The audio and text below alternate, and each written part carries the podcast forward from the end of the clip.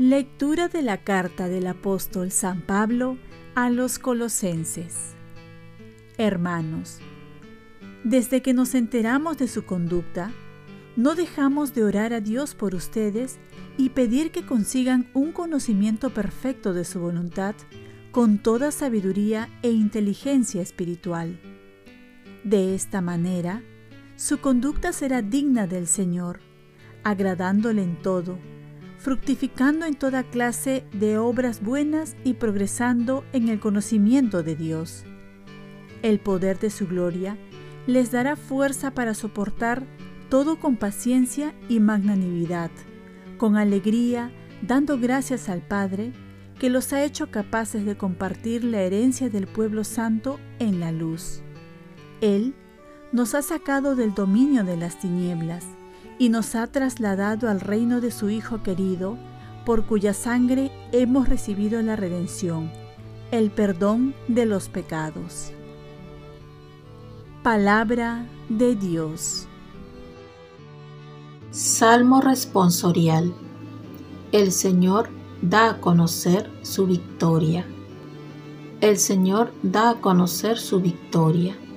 Revela a las naciones su justicia se acordó de su misericordia y su fidelidad en favor de la casa de Israel. El Señor da a conocer su victoria.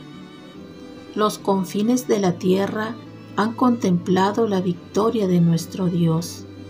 Aclama al Señor tierra entera. Griten, vitoreen, toquen. El Señor da a conocer su victoria. Toquen la cítara para el Señor, suenen los instrumentos, con clarines y al son de trompetas. Aclamen al Rey y Señor. El Señor da a conocer su victoria. Lectura del Santo Evangelio según San Lucas.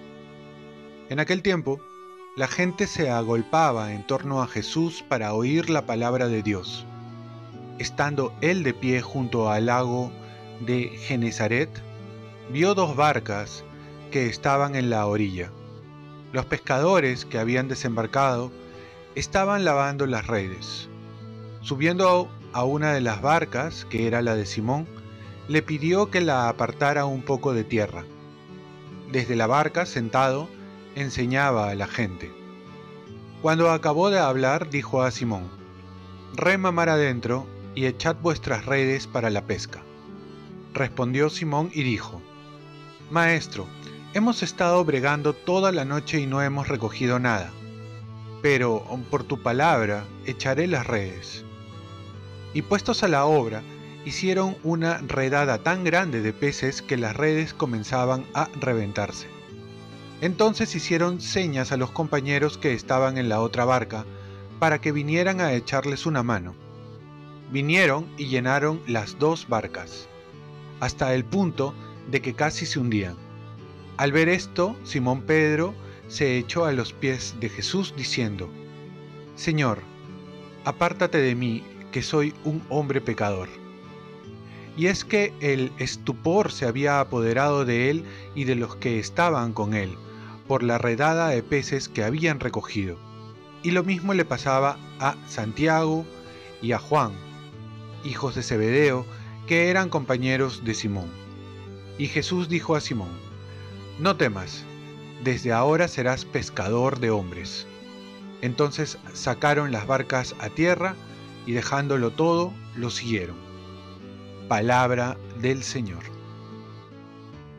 Paz y bien, reconocer nuestros pecados para reconocer la presencia de Jesús. Jesús se iba siendo conocido por mucha gente y muchos comenzaron a seguirlo, pues sus acciones y palabras daban vida. Entonces vio dos barcas y subió a la de Simón. Vemos que dicha tiene este sencillo pescador, que ha sido escogido por Jesús para predicar desde su barca. Así también nosotros somos dichosos porque Él nos ha escogido para entrar en nuestras barcas, en nuestras vidas. ¿Lo acogemos cada día? Jesús entra en la vida de Pedro, no para arrestar, sino para sumar. Lo convierte de un simple pescador en su futuro representante en la tierra. Si antes su trabajo consistía en pescar para saciar el hambre, ahora lo llama para atraer a los hombres a Dios y saciar el anhelo que tiene todo hombre, esta sed que tiene de Dios. Así Pedro, de su vida monótona, pasa a una vida de aventura que va a ser recordada hasta el fin de los tiempos. Así ocurre cuando uno deja entrar a Jesús en su vida. Todo es diferente y también emocionante. Por otro lado, Simón hace la experiencia del encuentro con Jesús en la pesca milagrosa. Él, siendo un experto pescador, sabía bien que la pesca es mejor de noche y sabía bien también dónde estaban los peces generalmente. Pero Jesús, como siempre, rompe los esquemas y lo invita a hacer un acto de fe. Confiando en su palabra, da como resultado que llena la barca de tantos peces que casi se hunde. Así ocurre cuando uno se deja guiar por Jesús. Los resultados no salen como uno quiere, salen mejor. Pedro responde, Señor, apártate de mí que soy un hombre pecador. Si la respuesta de la suegra de Pedro al ser curada fue el servicio, la respuesta de Pedro al encontrarse con Jesús es reconocerse pecador. Es el primer paso para el encuentro con Jesús.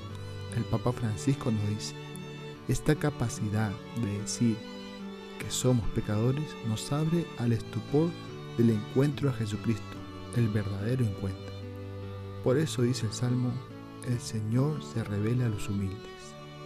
Oremos, Virgen María, ayúdame a tener un corazón humilde para encontrarme con Jesús. Ofrezcamos nuestro día. Dios Padre nuestro, yo te ofrezco toda mi jornada en unión con el corazón de tu Hijo Jesucristo, que siga ofreciéndose a ti en la Eucaristía para la salvación del mundo. Que el Espíritu Santo sea mi guía y mi fuerza en este día, para ser testigo de tu amor. Con María, la Madre del Señor y de la Iglesia, te pido por las intenciones del Papa.